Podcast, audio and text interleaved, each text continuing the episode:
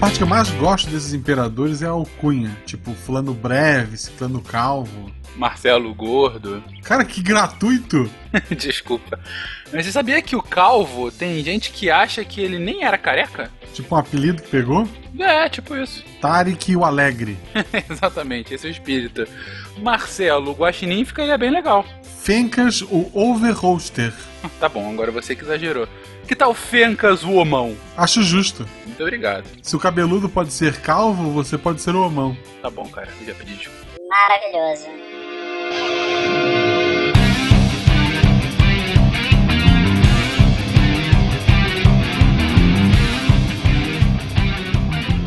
Pessoas, aqui é Fernando Malto Fencas, diretamente de São Paulo, e eu acho que eu vou ficar me chamando de Fernando o Fencas ou Fencas Overholster. Gostei desse título, vou adotar pra mim. Tá, tá na moda. Na época tá estudando, tá na moda. Pode ficar com ele. Olá, ouvintíssimos lindos e lindas. Aqui é a Dani Madrid de São Paulo e o Sacro Império Romano não era sacro nem império e muito menos romano. Voltaire. Muito obrigado, Dani. Você estragou com a minha frase de entrada. Eu tinha certeza que alguém além de mim ia ter pegado essa. Tinha certeza. Dani, a estraga frase. Exato.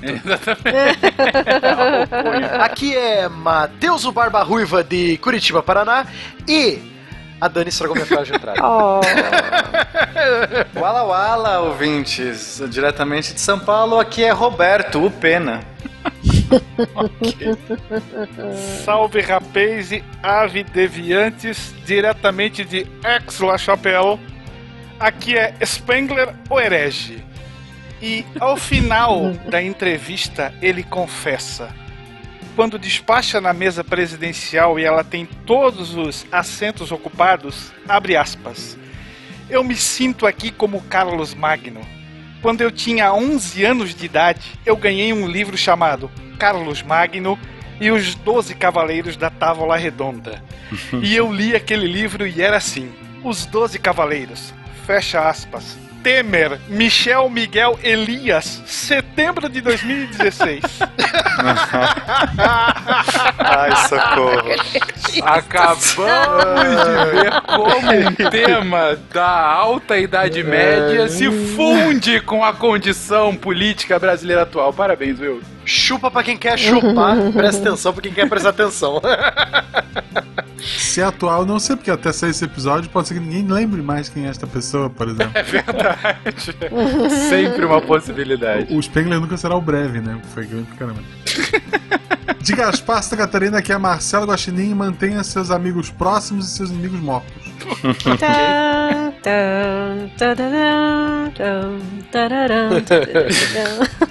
Você está ouvindo o SciCast, porque a ciência tem que ser divertida.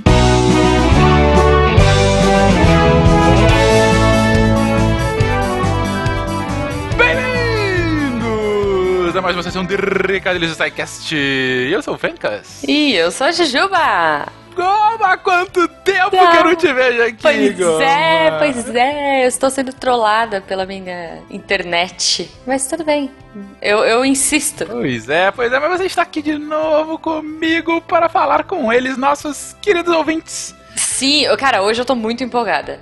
Assim, Muito empolgada? Muito, muito, porque eu adoro o assunto, eu manjo tudo do assunto de hoje. Tipo, eu conheço de todos os sabores, já provei de todos os tipos. tipo, cara, aquela casquinha crocante. sa- Nossa, muito É. ninja, cara. É isso mesmo, a gente vai falar sobre a origem do sorvete com Carlos Magnum. Isso, não é? É, é, é justamente isso.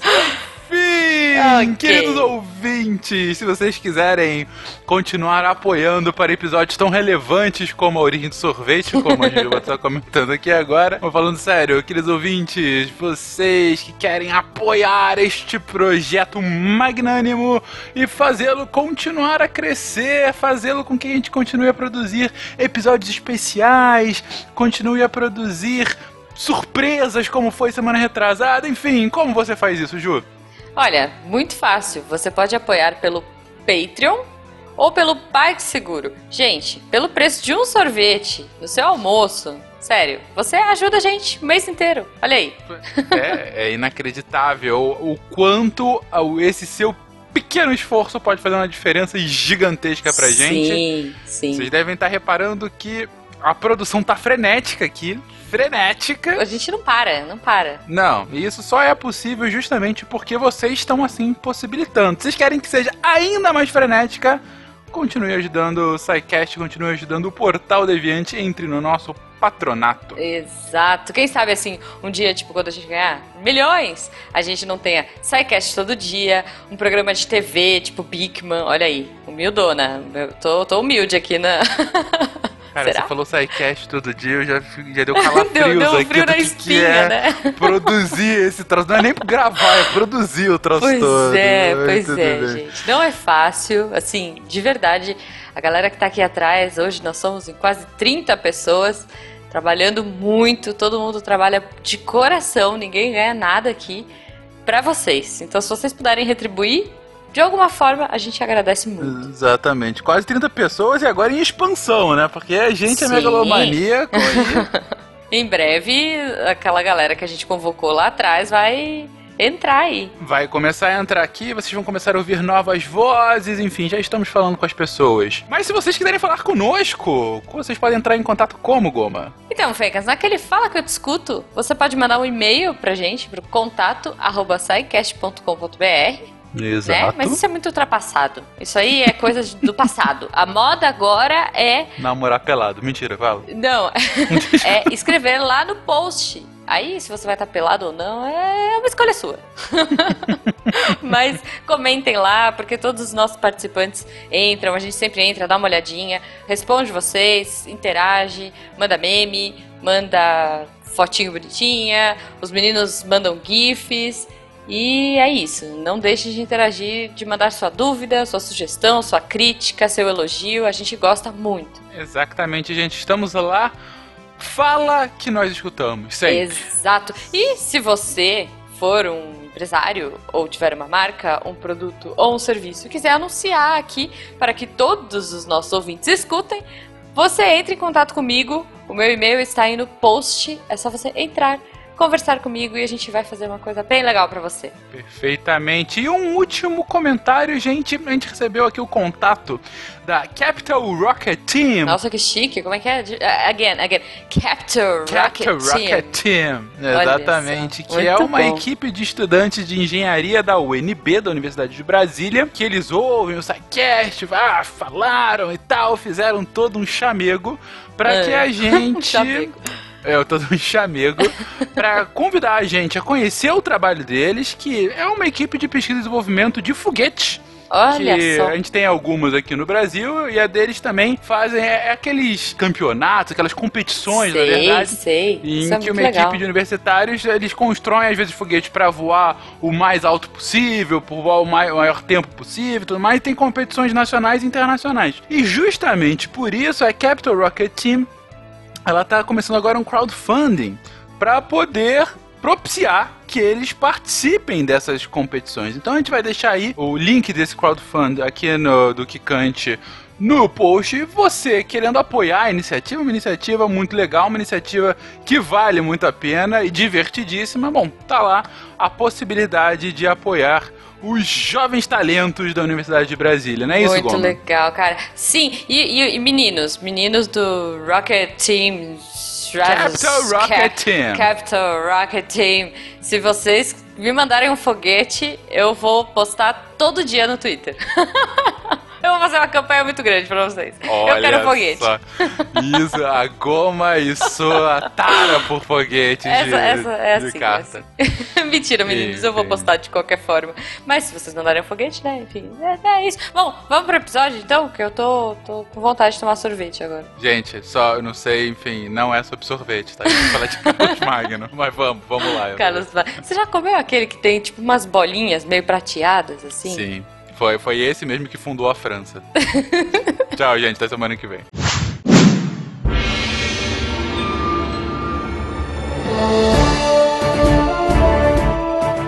Carlos Magno é uma personagem histórica, grande testemunha da história de seus dias e do imaginário medieval, que se tornou cada vez mais mítica ainda quando esse estava vivo. Carlos é, antes de tudo, o herdeiro de uma nova dinastia franca e um guerreiro.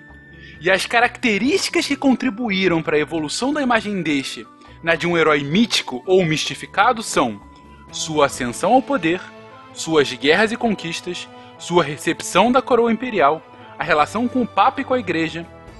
Logo, a importância das instituições e textos criados para todo o seu império e o brilho atribuído às medidas culturais que ficaram gravadas na história com a etiqueta Renascimento, Carolíngio, Legoff, Heróis e Maravilhas da Idade Média.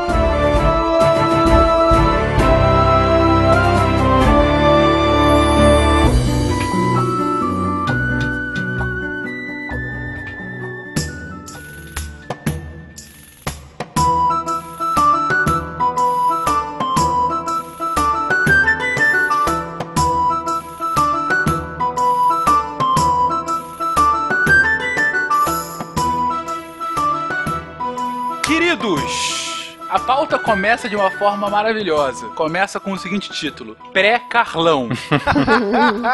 Nosso ponto principal no cast de hoje é falar sobre essa figura histórica barra mítica que é o Carlos Magno e sobre o que gira em torno dele. Fundamentalmente, a formação do Sacro Império Romano Germânico e de outros reinos, como a própria futura França, mas o ponto é Carlos Magno. Dado que ele é a figura principal, a gente tem que contextualizar em que ambiente esse Carlos Magno estava inserido.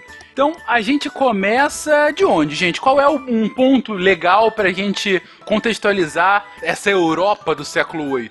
Então, terminamos falando da grande barreira cristã montada por Carlos ou Martelo, alguns dizem que não. Ele que era o vice-prefeito da França. Funcionaria mais ou menos como a gente comentou lá no cast sobre expansão árabe, como se fosse a mão do rei. Então ele não era o rei propriamente dito, mas tinha uma força tão grande quanto a força do rei, maior até e ele promove as defesas ali nos fundilhos da França. De certa forma, detém o avanço mouro em direção ao norte e ganha a fama em relação a isso. Então ele começa a despertar um interesse na Igreja Católica. Lembrar que Roma do Ocidente já havia caído há muito tempo nós tínhamos o imperador lá no lado oriental, em Bizâncio, muito longe de Roma, e existia então um vácuo de poder deixado pelos romanos desde o finalzinho do século V.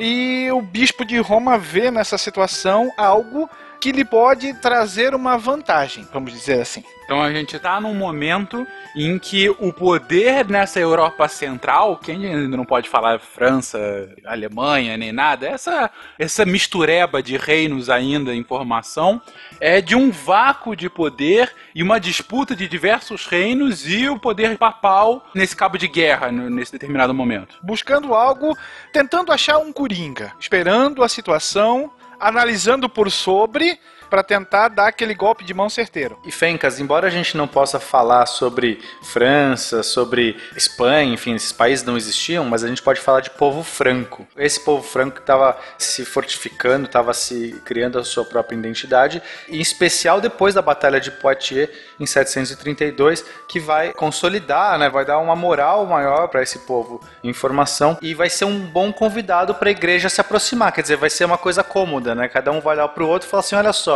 expulsei os muçulmanos daqui. Tô precisando de alguém que de repente me financie, me dê suporte. Pô, e a gente também tá precisando de grande herói aqui para poder fazer alguma coisa crescer porque a gente tá desamparado. Pô, que legal. Vamos um olhar pro outro, fazer as pazes. Meio que começou aí esse namoro. Propaganda de É, guerra. já tinha um terreno pronto aí, até falei pra vocês, talvez seria legal voltar um pouquinho de nada no Clovis, porque, como, se não me engano, foi o Fencas agora que falou, que realmente eram vários pequenas confederações de tribos germânicas anteriores aí a essa questão da própria batalha de Poitiers, da questão até do Carlos Martel. Às vezes eu me confundo com os nomes, porque a gente acaba, mesmo como historiador, lendo esse Charles, Charlemagne, e faz um mix na minha cabeça de línguas. Então, fofoca, enfim, né? Mas voltando um pouquinho no Clovis, por quê? Porque por conta da conversão dele pro cristianismo católico, em específico, ele enfrenta alguns rivais da igreja, dessa igreja católica cristã, que eram os arianos.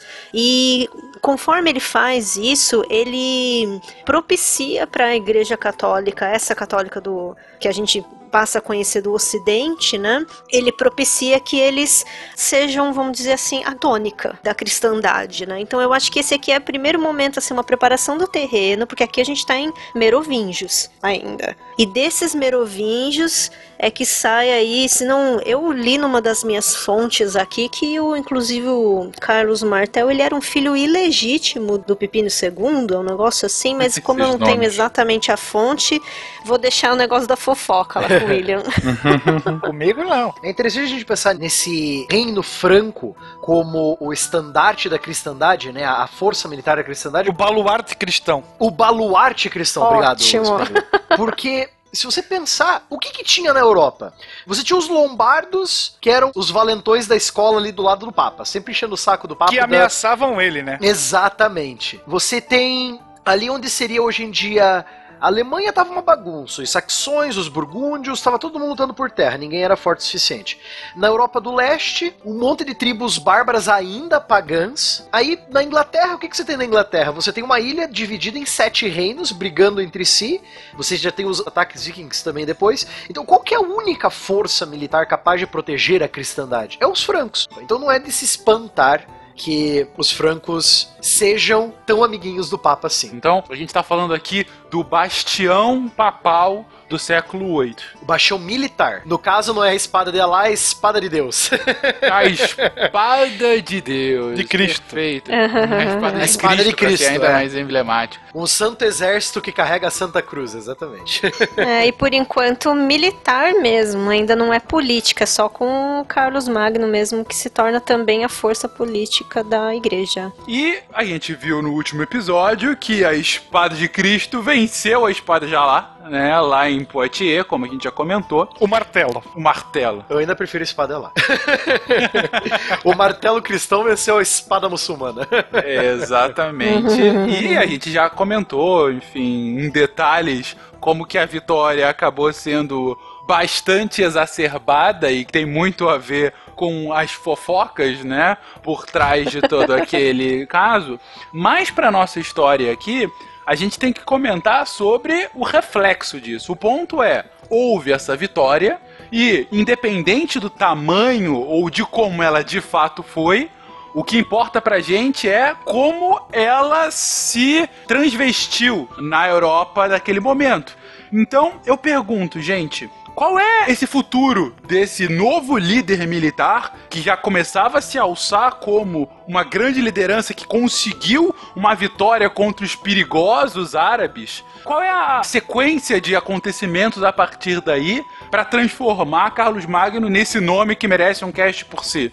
Então, é interessante a gente pegar essa ideia da força que Carlos o Martelo conseguiu para a família dele. Nessa época, os francos viviam na época chamada, eu não sei se é exatamente assim chamada, mas eu escutei que essa época era chamada de a época dos reis indolentes. São reis da dinastia Merovingia, fundada por Clovis, o primeiro rei que unificou os francos, lá em 400 e lá vai bolinha. É, tem o tal do Meroveu também, mas enfim. É, o Meroveu era o pai do Clovis. Por isso que, né, em homenagem ao pai, ele colocou Merovingia. É, o Meroveu é uma figura um pouco lendária, né? Ninguém sabe direito. Também, sim, aí. sim, também. Então, aí você tem essa série de reis que não queriam saber de governar, eles queriam só festa, torneios, bagunça, sabe? Reis indolentes, certo? Ostentação. Ostentação, reis ostentação. É isso aí. Nutella. Rei Nutella. O prefeito do palácio, meu, meu vice-rei, que se vire em governar, eu quero aproveitar, né? Isso aí. Pinga, fogo e foguete. Só que agora a mão do rei porta um martelo poderoso e a propaganda de guerra funcionou como nunca. E esse cara vai fazer o martelo cantar. Exatamente. E com isso ele ganha a aprovação do Papa, né? E uma aprovação para depor o último rei dos Merovingios, né? E aí ele se torna o primeiro governante dessa nova, vamos dizer assim, dinastia, né? Carolíngia. Aqui já o filho dele, Não, né? o filho dele passa a ser o primeiro, mas é o Pepino III, não é? Pepino breve. Isso, isso. Essas É, alcunhas, né? Tá de parabéns, né? eu estudo inglês, gente, que droga, sempre confundo. Ó, mas é em 751, o filho, isso mesmo, o filho do Carlos Martel, ele que obtém essa aprovação do Papa, não o Carlos Martel, para depor o último dos reis merovingios. Por ser parte de uma família super poderosa franca que tem o poder militar, um poder provado que protege a cristandade, o Papa fala assim. Querido, Pépio, Pépio, meu garoto, tome a coroa pra você. Vai que é Eu aprovo. Vai que é tua. Você sabe que, que em inglês o nome dele é Senhor dos Anéis, né? Pippin. Pippin, né? Não era Pépio? Eu pensei Por isso que que eu sempre confundo quando eu traduzo. É, não, é Pippin em inglês. Do mesmo jeito que escreve no E a Senhor dos Anéis. tradução de Pippin ficou pepino? Exato. E é a tradução Em para o português. Cruel, Sim. né? É Português de Portugal, ora, pois. O nome dele era Pepino. Peraí, peraí, peraí, peraí. Eu sempre tive a curiosidade de onde é que veio esse nome tão único. Então, Não é Cucumber, é Pippin. Pepino. Existirão vários, tá? Nessa família. Meu Deus. Fencas, pensa o seguinte: o cara é Pepino terceiro, tá? Sim, sim, não, não. Descendente de Pepino Breve, sabe? Não, ele é o Pepino Breve, na verdade, né? Você queria o quê? O rabanete ou a vermelha? Traz a beterraba, chama o Tarik e traz a beterraba, o rei dos Querido brancos. ouvinte, se você tem um ascendente longínquo cujo nome é Pepino, desculpa, cara, mas que nome escroto, cara, de tudo, sério, Pepino. se você tiver um parente recente com esse nome, foda-se. É só se for longínquo, é isso, Fencas? Não, se for um parente recente, ele já é zoado o suficiente por isso, aí não Lamentações. preciso falar nem Gente, o Guaxa ia falar um negócio. Guaxa, que você ia falar do martelo? Já foi. Foi breve. Foi breve. Boa. É tanta coisa que eu podia comentar que eu tô até perdido por onde eu vou. Você nunca jogou vôlei com tanta bola levantada, né, Guaxa? Você corta onde você É quiser. muita piada pronta, né? Dois comentários. Primeiro, Pepino o Breve. Quem nunca, né, gente? Acontece.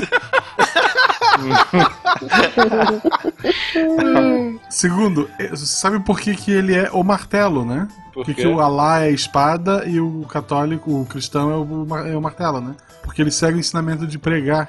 Puta. Ele é um pregador. É isso que você quer dizer. Meu Quando Jesus disse vai e pregar, e não é isso?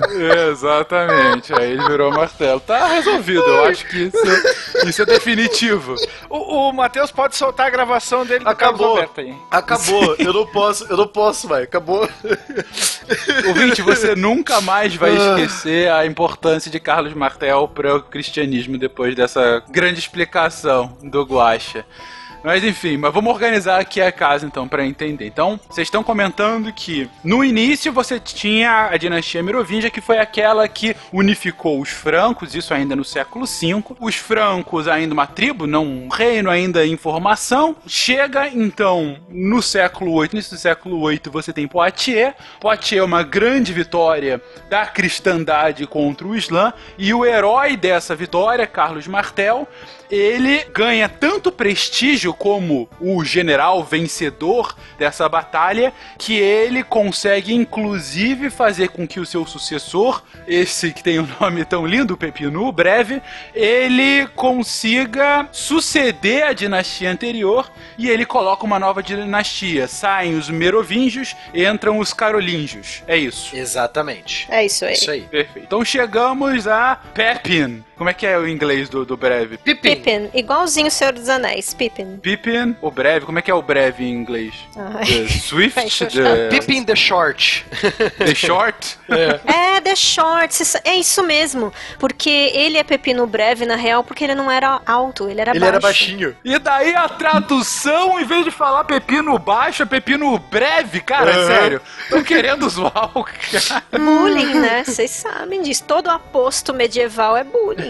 O original em inglês é pickle, gente. Pickles. Pickles, Mr. Pickles. Mr. Pickles. Não, mas voltando aqui à seriedade, ok. Estamos aqui falando de pepino breve, o primeiro da linhagem Carolina. Voltamos à seriedade, estamos falando sobre pepino breve. Ok. Eu só queria marcar essa fala. Ok, a gente tá aqui no meio do século VIII. Não, a gente tá no meio da quinta série agora. Bom, Tudo bem. A gente tá saindo da quinta série e voltando pro século VIII. Então, a gente tem Pepino Breve como o. o... Vocês parem de rir, por favor. Eu vou ter que acabar isso aqui. Dani, para, Dani, por favor. ok. Mas Carlos Magno, ele ainda tá vivo nessa época, gente? Ou é, é o sucessor dele mesmo, porque ele já foi dessa pra melhor? Não, Carlos Magno é filho do Pepino. e o Pepino é filho do Martelo. Então, o Olha Martelo só. faz o seu sucessor. Lembrar que antes o cargo de prefeito da França não era dinástico, não era necessariamente o filho que sucedia, existia uma outra escolha. Ele impõe a sua vontade e faz com que Pepino, o filho, assuma o seu lugar. Ele vai destituir o último rei merovingio, vai inclusive mandar cortar o cabelo e a barba do Quilderico, que era o rei e era o símbolo do poder do líder franco, a cabeleira e a barba, ele pela o cara, tava mais careca do que eu nessas épocas, e ele se torna então o primeiro monarca dessa nova linhagem dinástica, que é a Carolíngia. O Carlos Magno vai ser o filho mais velho do Pepino, que apesar de ser breve, terá uma linhagem. Ele não é o mais velho, né? Aquele que morre cedo, ele não é mais velho, não era o primeiro? Carlomano. Carlomano vai ser o irmão mais novo do Carlos Magno. Ah, ele é mais novo? Sim. Eu pensava que ele era o primeiro na Não, ele é um pouquinho mais novo e os dois vão governar por três anos juntos. Isso, exatamente. Por sinal, é até interessante você ver que nós conhecemos muito mais o Carlos Magno do que o irmão mais novo dele, que era o Carlomano. É, e sim, total. durante Uhum. três anos ou quatro anos, houveram dois reis. O reino franco de Pepino, ele estava dividido em duas partes. O Carlos Magno, por ser o filho mais velho, tinha a maior parte do reino. Dani! Desculpa, eu vou pôr no mudo. Meu, ele falou que o pepino tava dividido em duas partes. Eu não aguentei, desculpa. Com um pouco de vinagrete também, isso aí. Quer um, um palmito no meio também.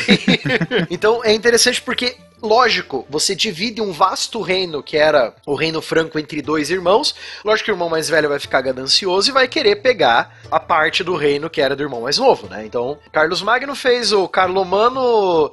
Talvez, né? Eu não estou com teorias da conspiração aqui, né? Mas talvez o Carlomano tenha ido eh, viver com os peixes, né? Comer grama pela raiz, né? Então. É. pra quem não sabe a diferença, o do Carlos Magno pro Carlos Mano, o de boné é o Mano. Isso. Boné de abarreta ainda. Vai, Corinthians. Pepino poderia ser chamado também de o não criativo, né? Porque foi Carlos, Carlomano, se tivesse mais era o quê? Carlinhos, Carlão, Uma filha Carlota. Carlota. E o Carlinhos ia ter perigo de ter o apelido O Brown, né? Putz. Gente, todos dormiram com o Bozo hoje, né? Enfim, vamos, vamos continuar. Ai, credo, eu tenho medo de palhaço. Hoje tá difícil. Bom, continuando. Então aí você tem agora essa nova dinastia, uma dinastia mais forte, mais politicamente forte, ligada totalmente ao Papa, à força cristã. Ou seja, você vai ver aqui pela primeira vez decisivamente igreja e poder secular andando de mãos dadas, um limpando a bunda do outro. E aí para confirmar essa aliança, o que que Pepino e seus filhos vão fazer? Vão expulsar e anexar as terras dos lombardos no norte da, da Itália. E eles vão dividir essas terras com a Igreja Católica, a instituição Igreja Católica. Então a Igreja Católica ela vai se tornar, entre aspas, um reino com o Papa como rei, entre aspas. Essa região ficou conhecida como Patrimônio de São Pedro, ou estados pontifícios ou estados papais, que eu não sei porque que meus alunos dão risada quando eu falo estados papais em sala de aula, né? Então tem que explicar para eles o que que era o tal dos estados papais, mas enfim. Então, para Ok. confirmar essa aliança, tanto o Pepino o Breve quanto o Carlos Magno vão guerrear com os lombardos no norte da Itália e vão acabar com essas ameaças que eles faziam contra Roma. E os estados papais serão autônomos, aonde a igreja será a dona dos seus narizes. Exato. E esse estabelecimento do patrimônio de São Pedro foi feito com base numa, talvez, das mais famosas fraudes da história, que foi a tal da doação de Constantino. O que, que era isso? Então a Santa Sé apresentou um documento feito ainda, pretensamente feito na época do imperador Constantino, que concedia a totalidade de terras ocidentais para a igreja. Então o cidadão chega e apresentou, tá escrito aqui, ó, eu sou o dono. Foi o Constantino lá que passou isso para mim lá no século IV. E aí com base nisso, o Pepino vai então sacramentar essa doação em relação aos estados papais. Posteriormente se descobriu que isso foi uma fraude e que esses documentos são muito mais recentes, do próprio século VIII, feito a mando da igreja para tentar colar essa historinha lá pros francos. Podemos dizer que a igreja fez uma grilagem, então? Sim. Olha, só. que bacana. A igreja católica fazendo grilagem. Grilaram Constantino. Você é dono da terra. O que, que você faz com a terra? Você vai arrecadar impostos. Então, a igreja vai ter um reino. É praticamente um reino. O patrimônio de São Pedro era o reino da igreja católica. Quem mandava ali era o Papa. O Papa tinha um exército, cara, no meio da Itália. Um país teocrático com o próprio exército. Então, tudo graças ao titio Carlão. Legal é que durante um bom tempo esse documento vai ser tido como venéreo, né? Como verídico, como real. E a partir do século XV, se não me engano, nós começamos a ter os estudos em relação à fraude. E aí nós vamos ter um pesquisador chamado Lorenzo Valha, que ele vai, através de forma ainda rudimentar, apontar que aquilo é uma fraude, porque as palavras que tem no documento não eram usadas lá no século IV, você tem uma língua escrita de uma maneira diferente, então, utilizando aquilo que, vamos dizer assim, a ciência, entre aspas, disponibilizava, ele desmascara essa situação. Mas vai levar muito tempo depois. Os 11 benefícios do pepino para a saúde. O pepino é um vegetal que é conhecido por seu sabor aguado ameno e agradável. É um vegetal altamente cultivado e é uma parte da família Cucurbitáceas. Bom, beleza. Começou muito bem. Começa bem então com o Carlos Fofoca, que é pai do Pepino, e acaba numa grilagem. Esse é o cenário pra gente entender o início dessa história. Mas o ponto e o nosso personagem principal, Carlos Magno, neto do Carlos Martel, e o que viria a ser uma figura emblemática na França. Ele herda o trono, então, lá na segunda metade do século VIII, e como vocês já colocaram, ele compartilha a guarda do reino, né? Durante uns três anos.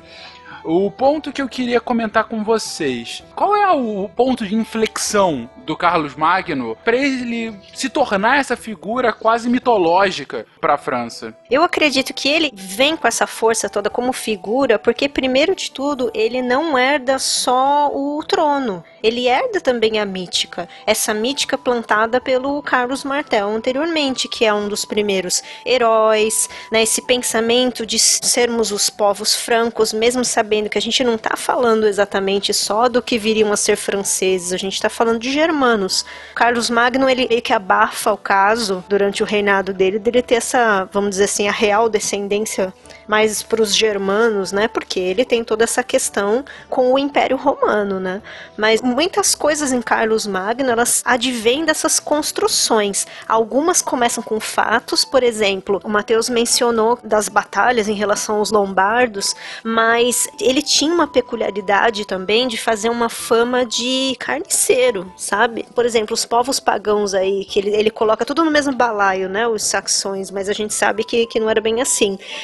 Prisioneiros ele mandou decapitar 4.500 prisioneiros em um dia só no século VIII, se não me falha a memória, 782 era o ano. Tem até uma música com o falecido Christopher Lee cantando sobre isso, Carlos Magno. Isso é. mesmo. Não, muito é bom, só colocar gente. Christopher Lee, super. Charlemagne no, no É, YouTube tem a música lá. Metaleiro maravilhoso, isso mesmo. E aí, em algumas crônicas contemporâneas aí da época de Carlos Magno, você encontra essa citação desse dia aí das pessoas que foram beheaded, tiveram a cabeça decepada, e seguiu-se a isso um batismo cristão até dos corpos e tal. Então ele vai criando uma mítica junto com alguns fatos, porque ele se consagra majoritariamente como um guerreiro, ele é visto como um rei guerreiro, né? Mas é um rei guerreiro validado pelo divino o tempo inteiro, porque ele é o grande arauto da igreja, o protetor, e aí a gente começa a migrar para aquilo que a gente vai chamar de imperador.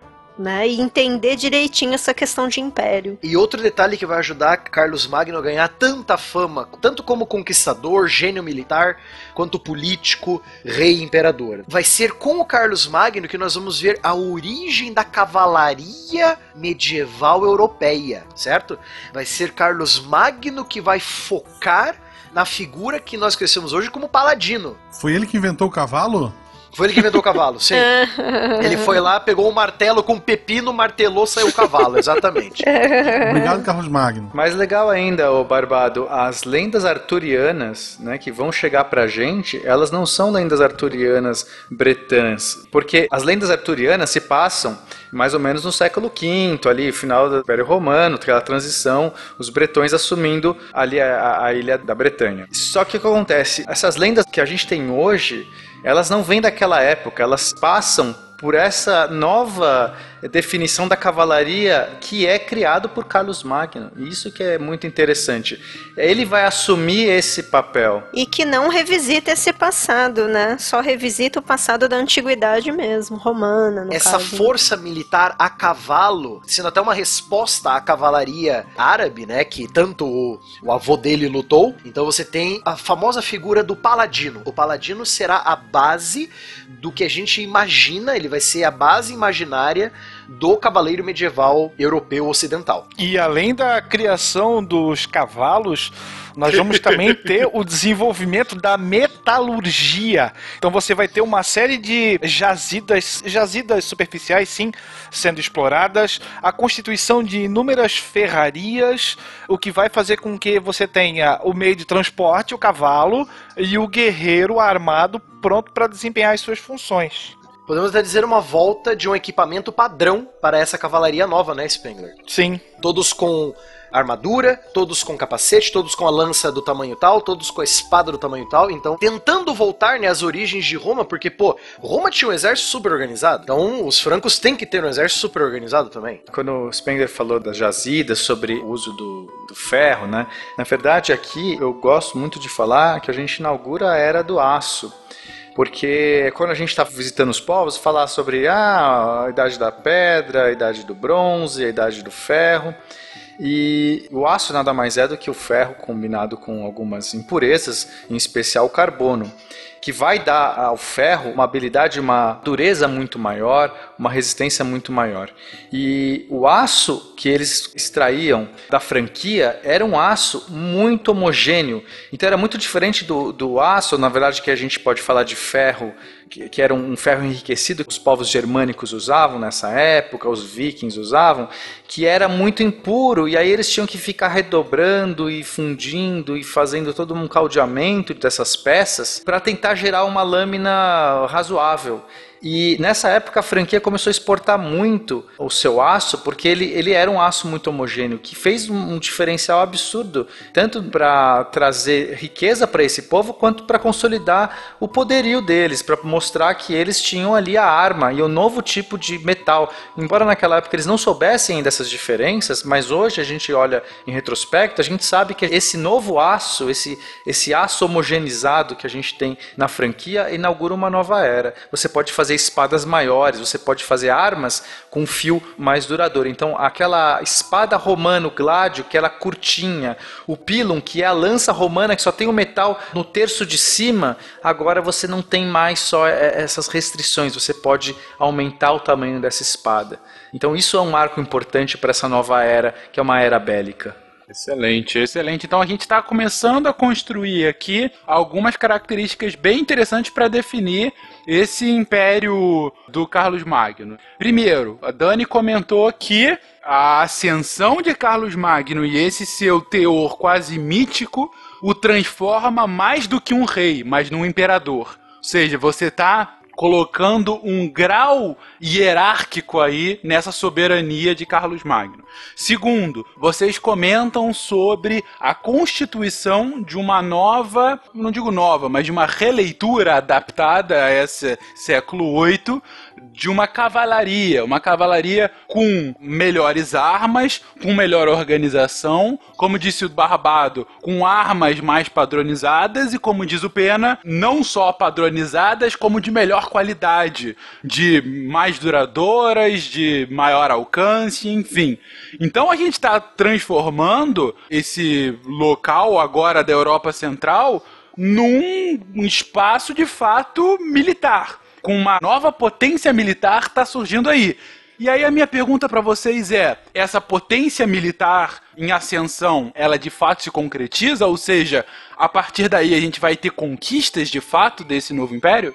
Ah, sim, com certeza. Começando logo antes até do Carlos Magno virar imperador, com a conquista das terras lombardas. Tudo isso antes dele ser coroado, né, imperador? Isso, tudo isso antes dele ser coroado Então o imperador. cara já chega com uma presença gigantesca em Roma. Como a Dani falou também, ele vai guerrear e expulsar os saxões, ou dominar os povos saxões, forçá-los a se converter ao cristianismo. Tudo isso onde hoje seria a Alemanha. Ele conquistaria a região dos Pirineus, para aumentar ainda mais uma, como a gente fala em inglês, uma buffer zone, um espaço entre, quase como se fosse uma zona desmilitarizada, que é a zona mais militarizada do mundo, né? Um espaço defensivo. Isso, a gente chama essas zonas de marcas aqui. E esse termo vem da época dele mesmo, foi meio que de uma certa forma cunhado por ele. Exato, é a marca. Então, essa marca vai ser tipo um feudo, onde o Marquês, que é um comandante militar apontado pelo próprio Carlos Magno, o trabalho dele é recolher impostos dessa região e comandar essa região. Ele vai ser o- a primeira linha de defesa contra qualquer invasão ao Império. Essas marcas vão se espalhar por todas as fronteiras do Império, sabe? Que são terras conquistadas de povos inimigos. São vários checkpoints. É, exatamente. Essa noção de checkpoint é interessante porque ela existe até hoje na Europa. Se você for notar, a gente já comentou isso em sidecast passados, eu não vou lembrar exatamente qual, mas aqueles países pequenininhos que ficam entre potências europeias. É tipo Liechtenstein, Mônaco. Exatamente. né? Liechtenstein, Mônaco, você tem Luxemburgo, Andorra. Andorra, são todos esses pequenos reinos que têm a sua autonomia, que são países soberanos, mas que assim foram mantidos justamente como, como o Barbado colocou aqui, uma buffer zone, ou seja,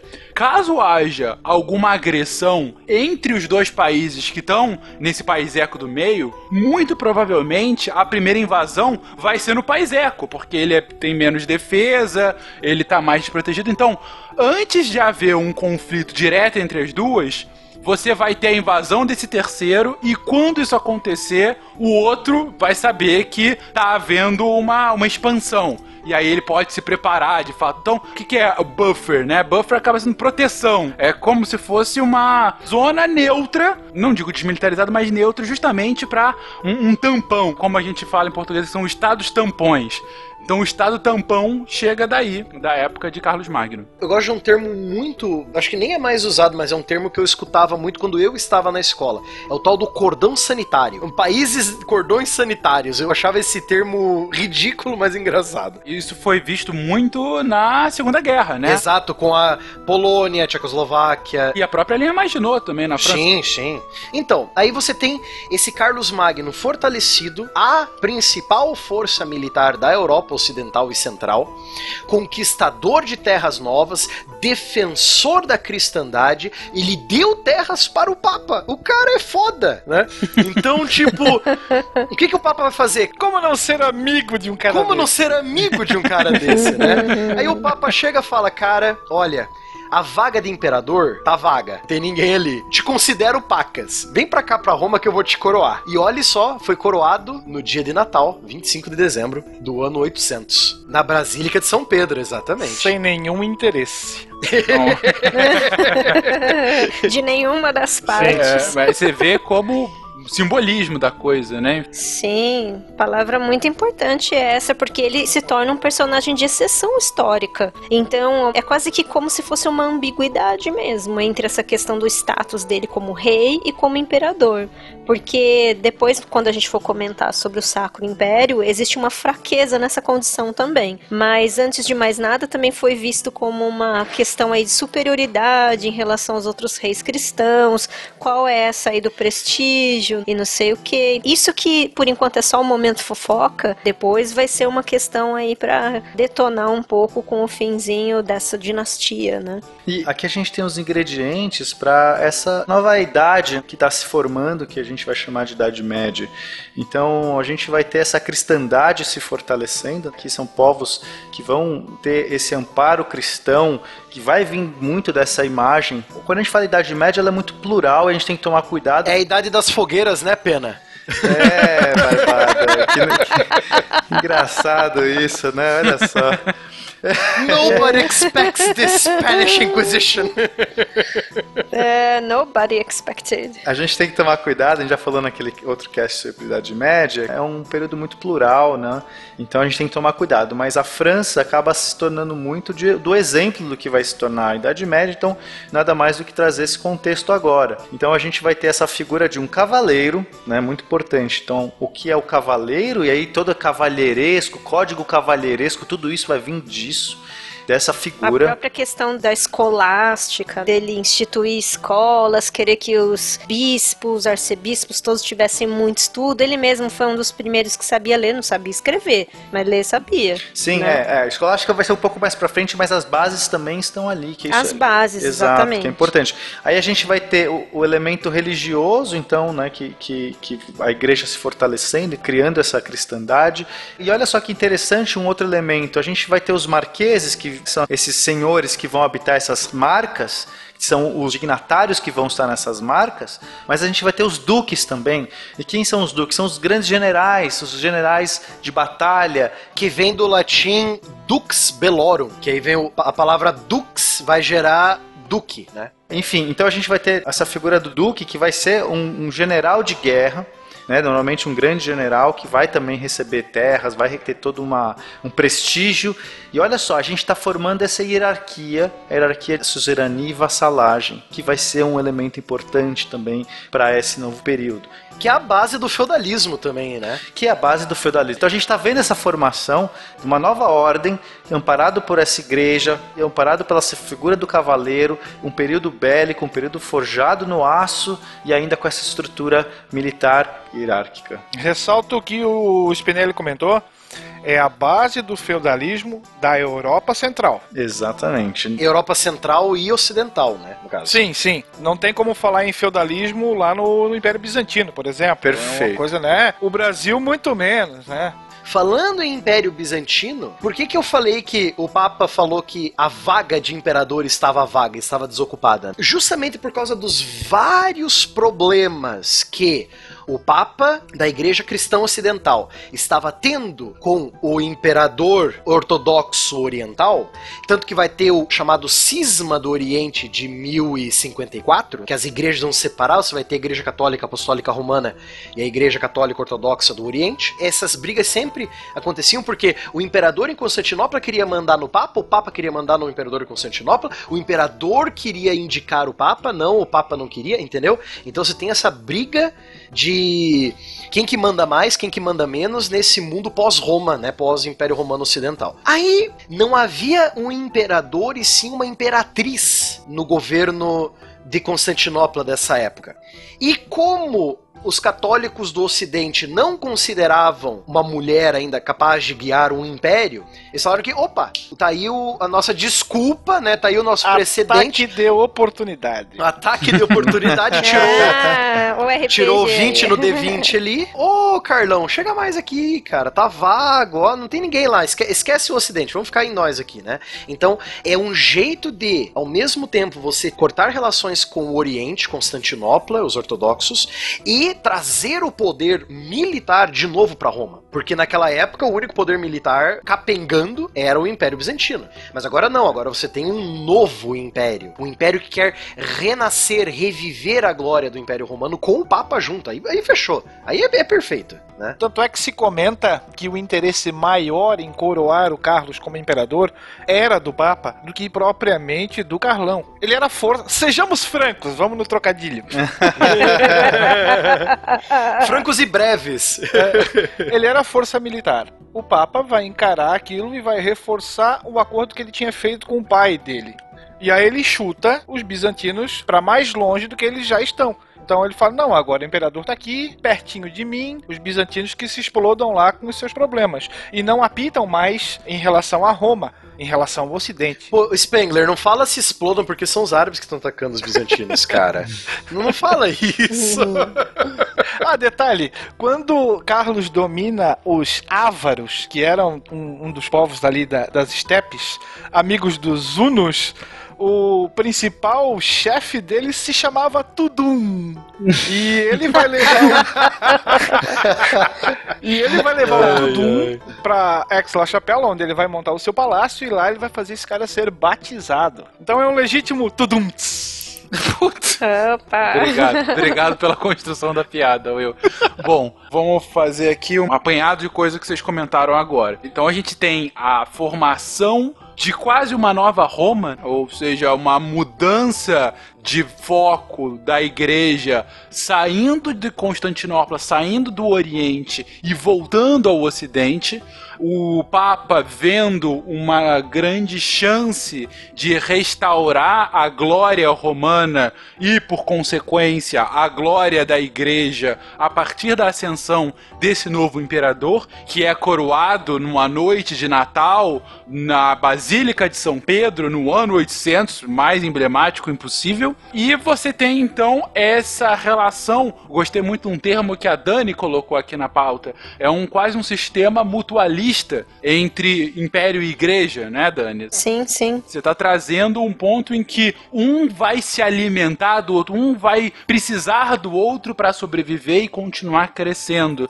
E isso ficou bem claro. E uma última coisa que ficou muito claro, não sei se você já também reparou isso, tanto pelas referências quanto pelo ataque de oportunidade recente do Will. Gente, a gente tá falando aqui do início do RPG. A gente tá falando de paladino, muitos guerreiros, ataque de oportunidade. Não, e tem mais coisa do RPG pra você, porque a gente ainda não falou o seguinte termo, que é o tal do Renascimento Carolíngio. Nesse Renascimento Carolíngio, olha só os personagens que ele atrai, que também fazem parte do RPG, tá? Ele atrai os poetas, que a gente pode pensar, sei lá, nos bardos, né? Não é a mesma coisa, mas a gente pode.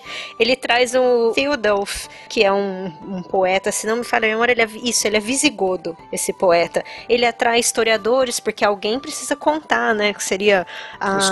Como era, por exemplo, a história. É, os cronistas, exatamente. Então tem um historiador que é o Paulo Decão. De preferência, gente que escreva o que ele quer, né? É, Ah. claro, né? É claro, até porque ele trouxe os modelos de texto, né? De escrita da Itália. Ele determina qual é esse modelo, não é verdade? As próprias leis litúrgicas o cara reforma, a instituição da igreja é reformada. E é tão interessante que nem a gente estava falando até da questão do mito dele. Ele, a igreja e ele, eles se retroalimentam de tal forma que a igreja perpetua a memória do Carlos Magno, atribuindo a ele esse termo pós-mortem, que é Magno. E vários dos reis que vêm depois, ou de regiões que são pertencentes ao Sacro Império, essas regiões elas recebem esse legado cultural de ah, o poder político aqui da nossa região, ele advém de um herói, de Carlos Magno. E aí começa, né, gente, a questão ali das, das relíquias, né? Milhares de tipos diferentes de relíquias que continham, sei lá, pedaços de, do crânio, ou melhor, diziam conter pedaços do crânio, né? São as Horcruxes do Carlos Magno. Falando em relíquias, olha só que interessante. A principal relíquia do Carlos Magno, que é um busto dele feito de ouro e pedras preciosas, não está na França. Está na cidade alemã de Aachen. Na cidade alemã de Aachen. é esse busto mesmo, eles acham que tem pedaço do crânio dele. Cidade alemã é essa, que em francês ela é chamada de Aix-la-Chapelle, foi aonde Carlos Magno criou o seu palácio. Da onde ele mais tempo, vamos dizer assim, onde ele mais tempo permaneceu e da onde Camelot. ele governou. Quase isso. Camelot, it's only a Tem a ver, tem a O ver. Temer provavelmente ele chamaria de Camelot, com certeza.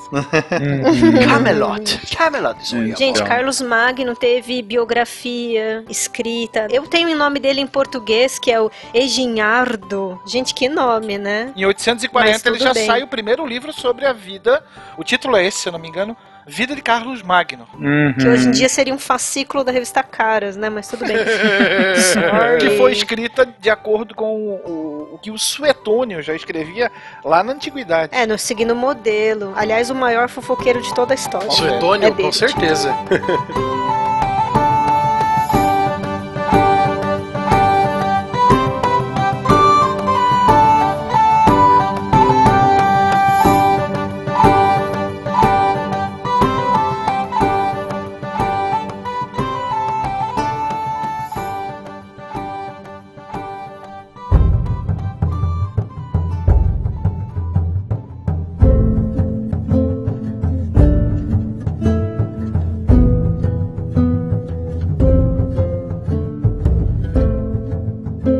coisa que eu falo para os meus alunos quando eu dou aula sobre Carlos Magno e os francos, muito interessante, a origem do domingo como o dia do cristão ocidental de descansar. Foi o Carlos Magno fez uma lei, uma lei litúrgica, né, com base religiosa que a igreja aprovou. Essa lei é que nenhum cristão deveria trabalhar no domingo, a não ser que seja um caso de extrema necessidade. Mas nada de plantar, nada de colher, nada de andar com carroças, a não ser que seja para enterrar os mortos ou ir para a igreja, né? Então olha só que interessante essa coisa de, dele reformar tudo, reviver, retrazer, renascer essa, essa coisa de Império Romano com esse fundo cristão junto, né? E domingo é o dia do Senhor, né? Porque vem de Dominus. Tem a associação de Sunday, né? Que é o dia do sol. E aí, quem é o sol nesse novo contexto? Então a gente tem um, um Senhor, que é o Deus. E outra coisa que é interessante é que ele separa a coisa do Sabbath, do sábado que é uma coisa muito judaica. Ele cria o Sabbath, o sábado, dia de descanso do cristão, que no caso é o domingo. Mas uma coisa que eu tô achando muito interessante que vocês estão falando, que vai muito ao encontro do que a gente comentou no nosso primeiro cast de Idade Média, já tem alguns episódios atrás, que é, o Barbado falou inclusive o termo, renascimento carolíngio. Gente, falar de renascimento no século IX, como isso é possível? Renascimento não é no século XV?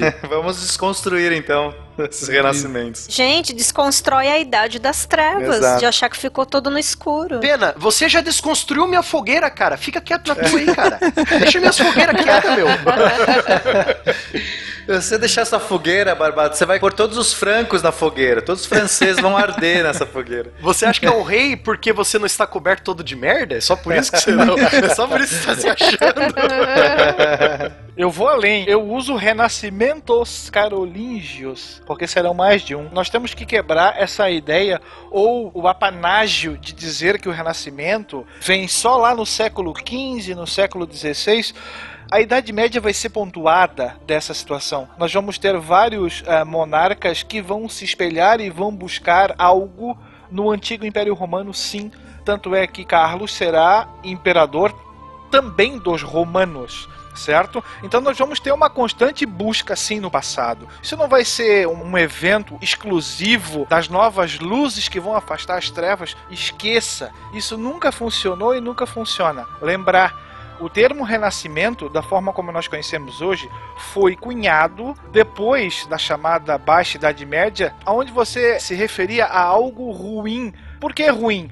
Porque os reis eram fracos, depois eles ficam poderosos, os comerciantes sofrem, você tem uma presença religiosa na vida muito forte, o que faz com que você vive em trevas para os iluministas. E a razão seria então a luz que afastaria essa situação. Não é assim. Nós já vimos isso em castes anteriores e eu acho que isso tem que ser reforçado porque nós continuamos tendo arautos da chamada Idade das Trevas. Claro, mas concordo totalmente. Entre uma fogueira e outra tem um renascimento ali, lógico. o, rei, o rei queima uns ali, dois meses depois, ah, renascimento. Dois meses depois, opa, mais uma fogueira, vamos, vamos, vamos, vamos queimar É umas um bruxas. mito da Fênix, né? Ma- Mas falando sério, falando sério aqui com relação ao termo renascimento, o que acho mais espantoso disso tudo eu é justamente o eterno tentar voltar à glória romana. Roma como o bastião do que a gente quer. Como farol. Como farol, exatamente. A despeito de todos os defeitos que Roma tinha. Sua corrupção, seu totalitarismo. Se tem uma coisa que Roma conseguiu fazer bem, é de novo aquela coisa da propaganda. Então lembra, a gente falou dos povos bárbaros, entre aspas, querendo ser cidadãos romanos, mesmo olhando aquela Roma decrépita, que não era mais a Roma mítica, a Roma das ideias, aquela Roma de- dos esplendores, que talvez nunca ocorreu, né? Que era propaganda, né? Aquilo era propaganda. Olha a Roma, que todo mundo quer ser o romano. Isso se perpetua por- por- pelas gerações, é muito interessante. Então, o Carlos Magno ali, ele vamos renascer, vamos retomar novamente aquele ideal romano, que nunca foi. Ele era um wannabe romano, né? Tanto que ele vai ser chamado de o imperador dos germanos e dos romanos. Que aí vai vir o nome depois do que vai ser o que nós vamos chamar de o Sacro Império Romano Germânico, que como a Dani falou e roubou minha fala do começo, né, não era nem santo, nem império e nem romano, né? E a nostalgia tá sempre na moda, né? As pessoas sempre queriam viver o passado. As pessoas esquecem os problemas e ficam pensando, nossa, como era legal antigamente. Se tu bobear e ouvir todo mundo, a gente no fim volta pra dentro das cavernas. Sim, Na legal. minha época era melhor. É, Ah, nossa. é. Eu ia fazer uma piada com dieta paleolítica, mas eu deixo pra lá. Ah, Carlos Magno nunca foi tão forte enquanto, vamos pensar assim, figura mítica, quanto no próprio Sacro Império. Ele continua sendo o sustentáculo de mentalidade, vamos dizer assim. Sim. A gente pode fazer uma comparação um pouco solta aqui, mas o que Merovingio foi para a unificação dos Merovingios, o Carlos Magno acabou sendo de forma potencializada para esse Sacro Império, ou seja, aquela figura mítica, mas com um quê de real ali, muito mais real do que foi o Merovingio. Meroveu, no, é, no caso. Meroveu, perdão. Merovingio é. Não, também comparação idiota. Esquece minha comparação idiota. Vamos continuar. Eu fui falando e Não, fui mas pensando. isso não, faz sentido porque idiota. nós vamos ter ah, uma série de exumações do corpo dele. E aí você vai ter todo um relato dizendo que o corpo está preservado, que ele está com uma coroa, que ele segura uma espada, que ele está sentado em um trono. Então você vai buscar literalmente a raiz, principalmente os sucessores, né? E, e detalhe, Carlos Magno terá uma espada mágica, Exato. chamada de Joyeuse. Excalibur. Joyeuse. Joyeuse. Chamada de Joyeuse. É joyeuse. Que significa Que significa joiosa em português de Portugal. joiosa. Puta, que horror de nome. Joiosa de joy, de alegria, de festiva. Era uma festa. A festa é...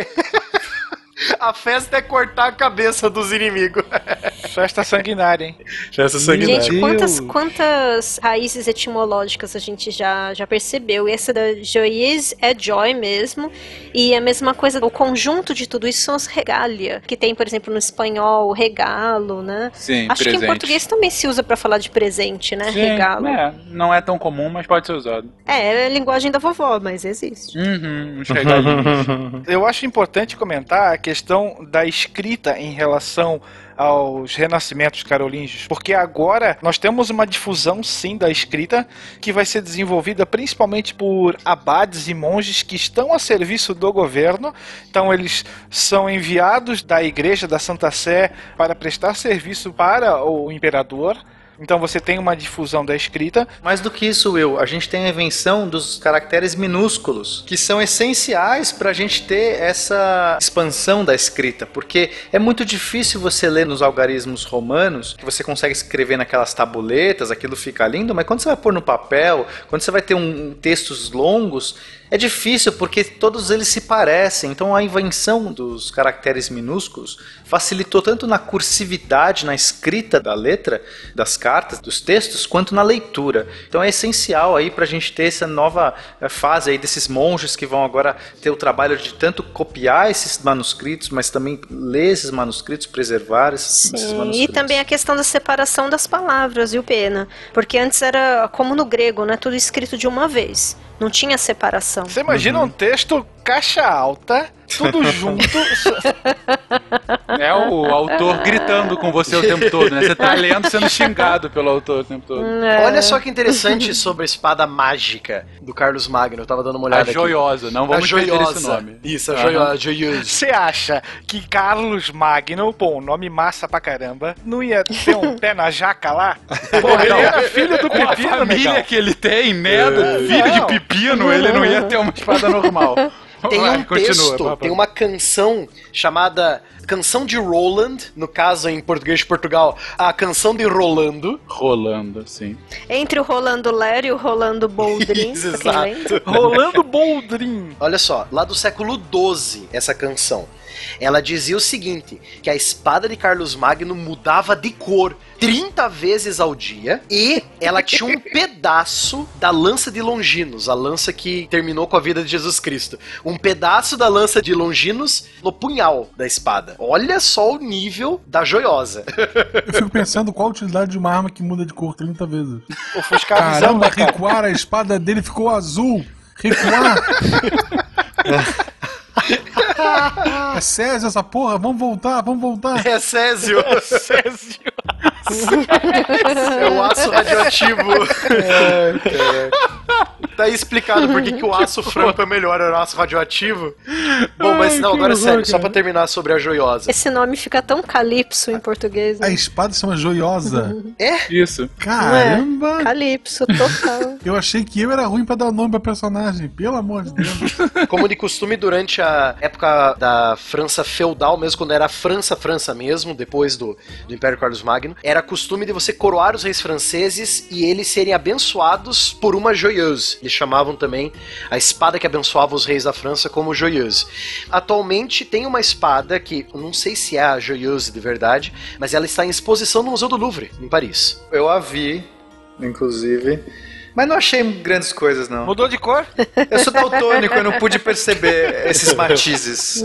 Mas havia também esse apadrinhamento aí das dinastias, né, das próximas dinastias, enfim, com o próprio Otto, que a gente já tinha falado, pelas exumações mesmo, né? Não somente por conta da espada, mas a própria questão de, ah, vamos lá exumar novamente o corpo de Carlos Magno. Aí todo mundo se ajoelha, fica lá adorando.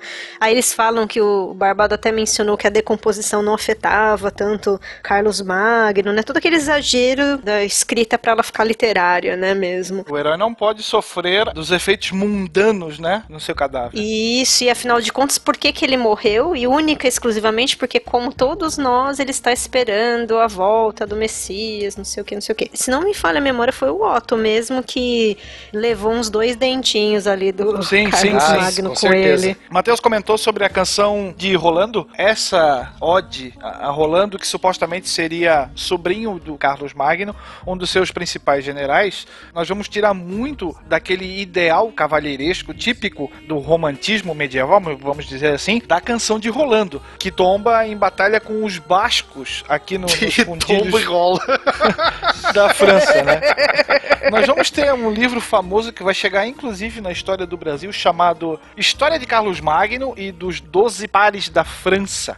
Na qual você tem as peripécias e as aventuras do Carlos Magno e dos seus doze pares, que seria mais ou menos um esquadrão de elite, uma tropa de elite a, a seu serviço. E por que não 12 como 12 apóstolos, né? Exato, por que não né? 12? 12. É um número mágico. É, esse livro chega a- até o Brasil por intermédio de uma tradução de português de Portugal, lá no século XVIII, e ele estará presente num conflito bastante conhecido, de certa forma, aqui no Brasil, que foi a Guerra do Contestado, que aconteceu aqui em Santa Catarina, lá nos primeiros anos do século XX. E aí você tem aqui, eu tenho uma notícia aqui do jornal Folha do Comércio, de Florianópolis, de 26 de março de 1914.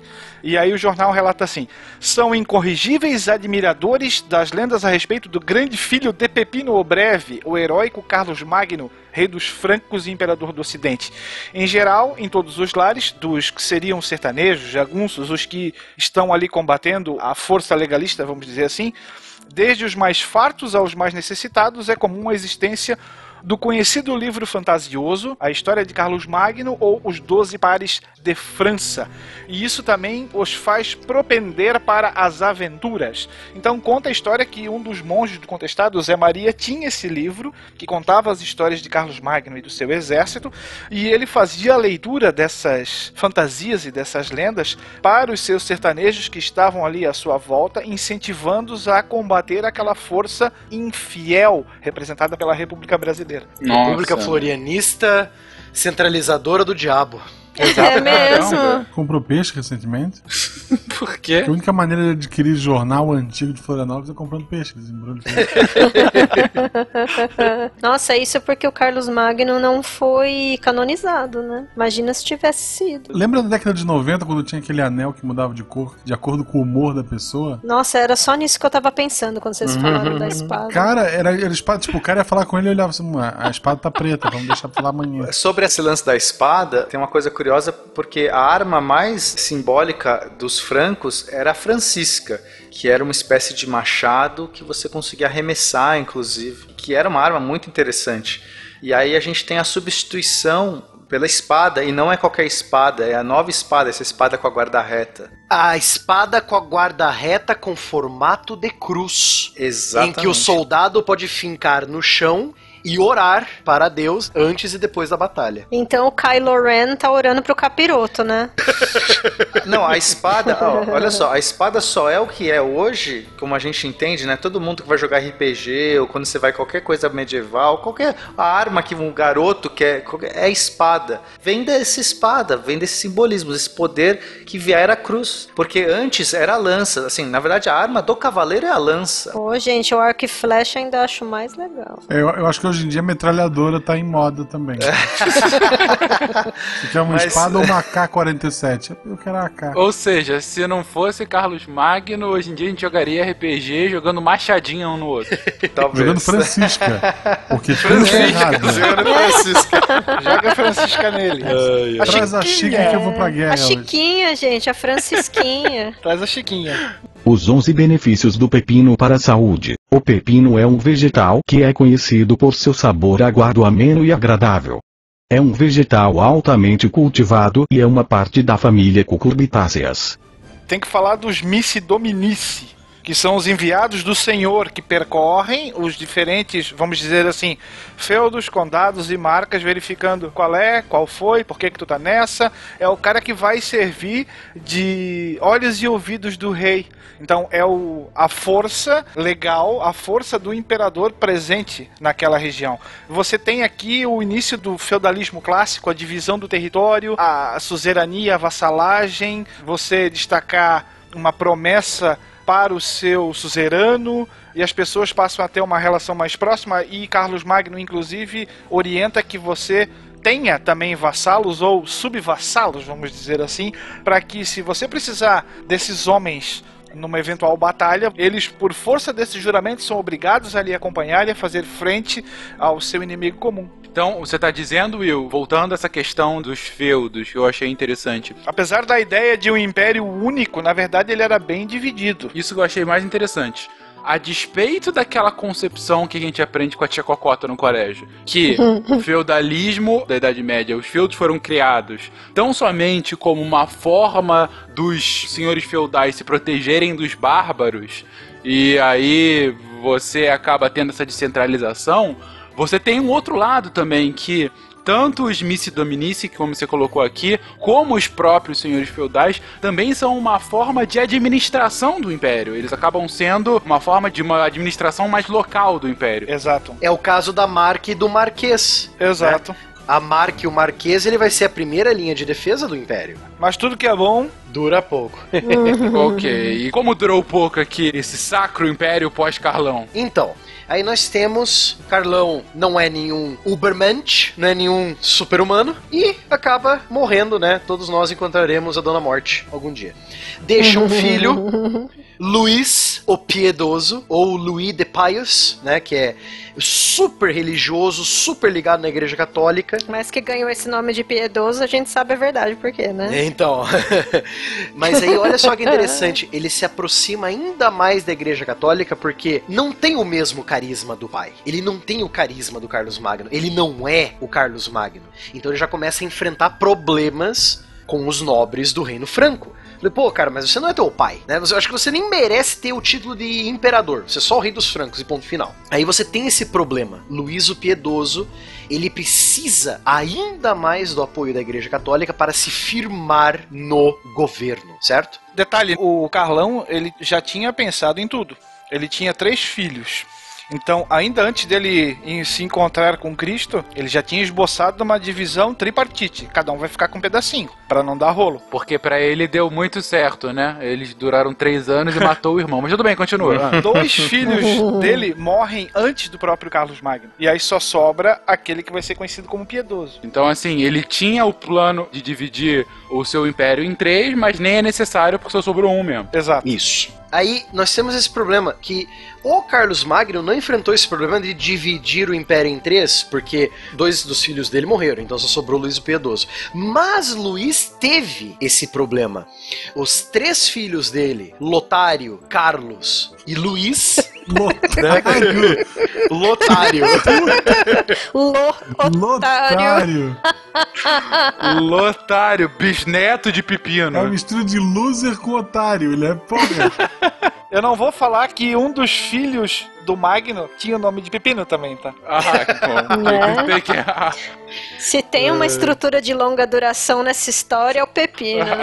A dinastia Pepínia tem que continuar. Então, aí o Lotário, por sinal, foi o otário, porque ele ficou com o reino do meio e os dois irmãos mais velhos pegaram o reino dele depois que ele morreu. Mas enfim. Ok. né? Então você tem esses três filhos, essas três lideranças: Luiz, Lotário e Carlos.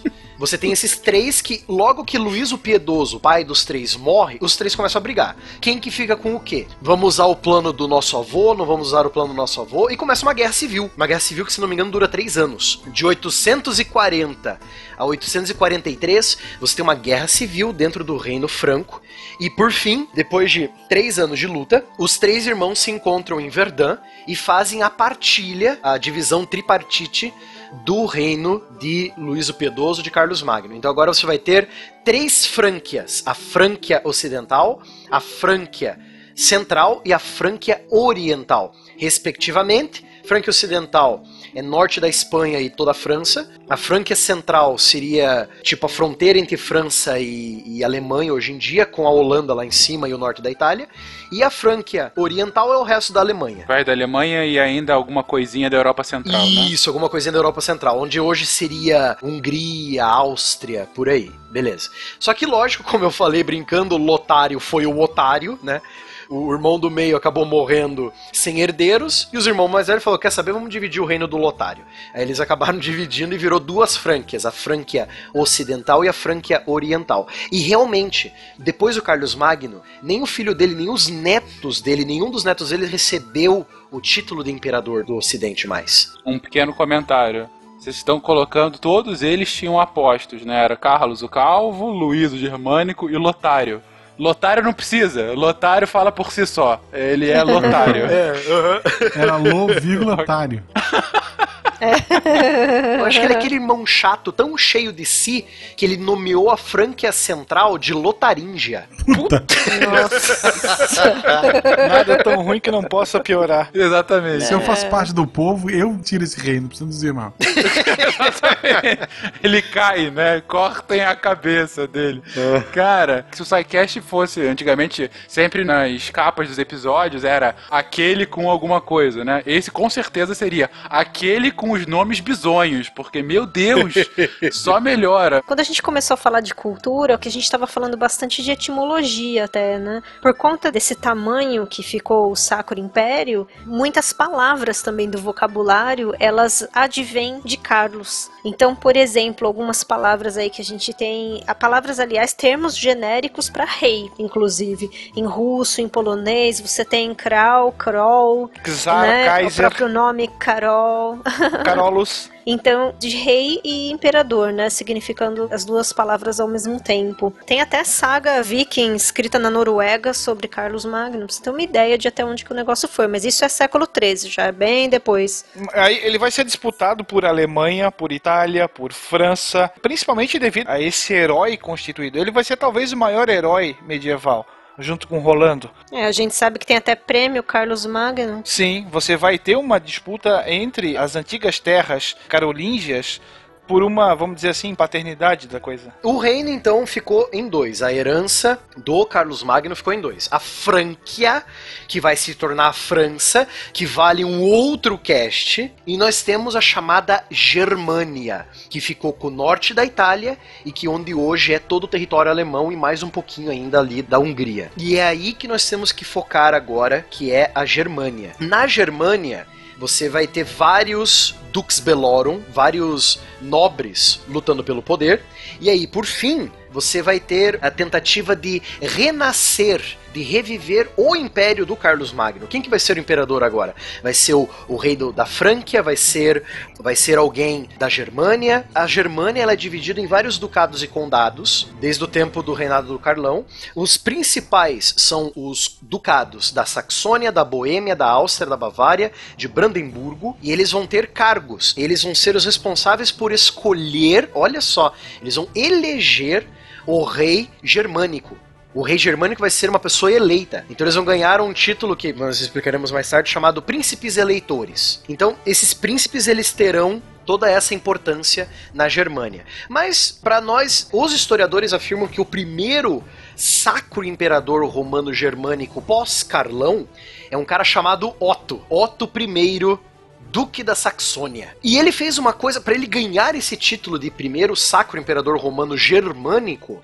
Ele fez uma coisa muito similar ao que o tatra tatra tatra tatra tatravô dele, Carlos o Martelo, fez. Ele impediu uma grande invasão de, entre aspas, ele vai impedir uma grande invasão de povos, entre aspas, bárbaros e pagãos, que eram os magiares, que é o povo que deu origem aos húngaros. O mesmo povo que, por sinal, veio da mesma região que os hunos vieram. Vai ter uma guerra entre os ducados germânicos e esses magiares, e o Otto vai liderar esse exército e ele vai ganhar. Então, lógico, mais um grande general nobre que lutou a favor do catolicismo, lógico que ele vai ser premiado pelo tio Papa. Então ele ganha o direito de novamente ser chamado de imperador. Então Otto I, duque da Saxônia, rei dos germânicos, imperador do Santo Império. Esse vai ser o título inteiro dele. Entendi. Então ele acaba meio que unificando novamente esse reino da Germânia. Quase que já voltando a uma pujança como era na época do seu ascendente, de Carlos Magno. Isso. Na Germânia, porque o lado do ocidente, os carolíngios já caíram e a gente já tem o início de uma nova dinastia, que foi a dinastia Capetingia, que, como o próprio nome já diz, não pega bem com a igreja. que é a origem do reino da França, que vale outro cast. Isso. Mas enfim, aqui você tem também, lógico, por que o Otto? Por que o Otão, né? Que em português de Portugal o nome dele não é Otto, é Otão, né? Otão. Otão, não, realmente, sem mentira, é Otão o nome dele.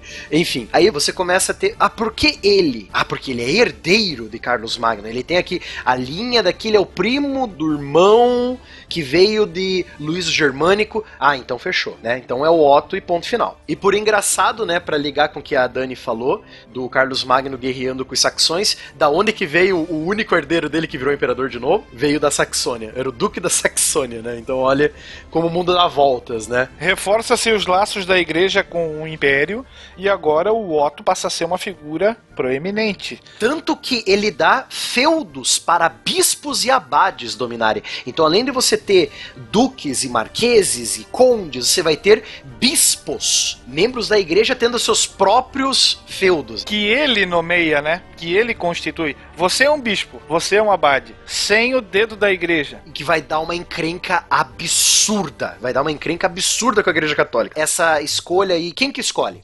É o imperador germânico que escolhe quem que vai ser abade, quem vai ser bispo, ou é a igreja católica, né? Porque, lógico, Otão sendo Otão e os seus descendentes vão querer indicar parentes. É o bom e velho nepotismo junto com política e igreja católica é uma mistura fabulosa, né?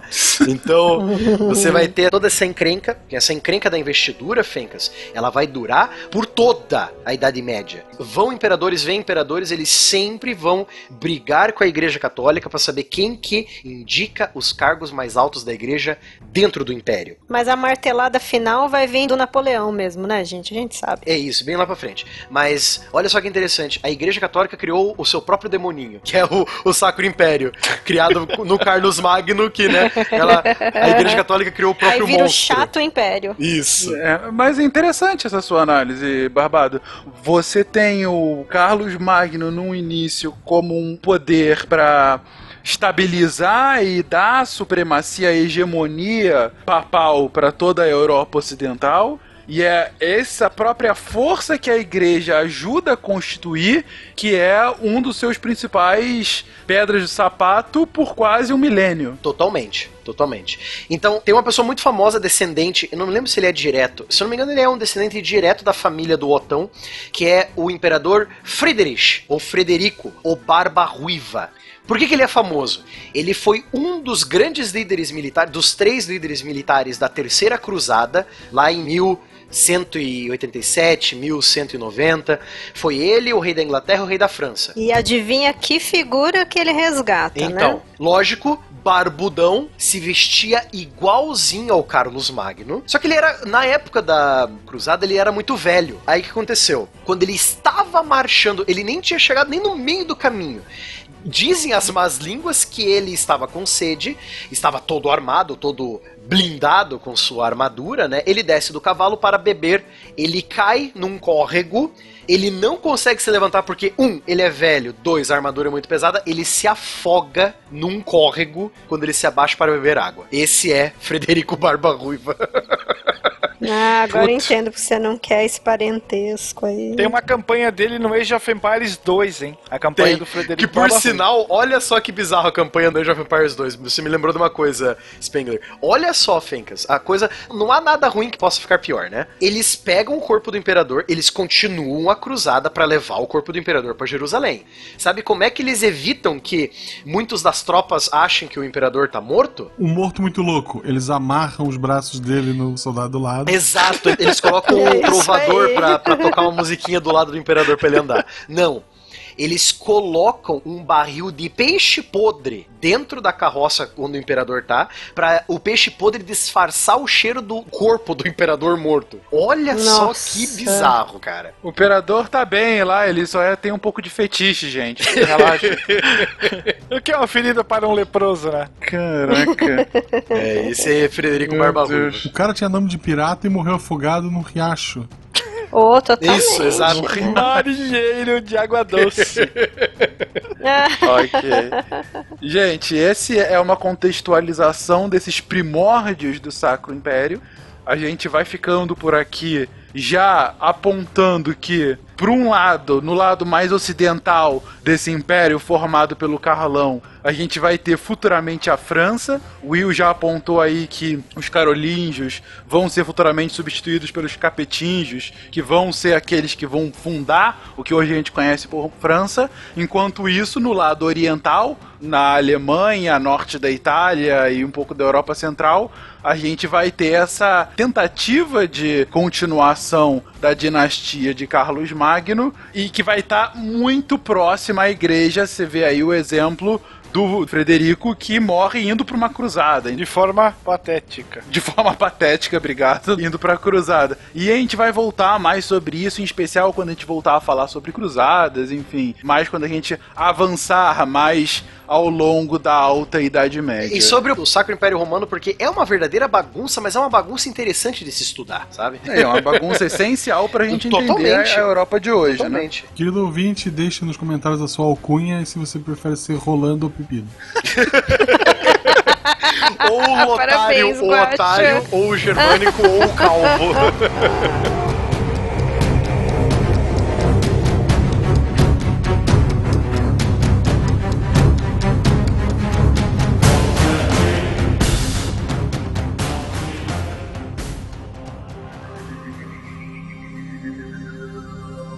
Se a ciência não for divertida, tem alguma coisa errada. Tem que ser divertida. A coisa mais divertida que tem é a ciência.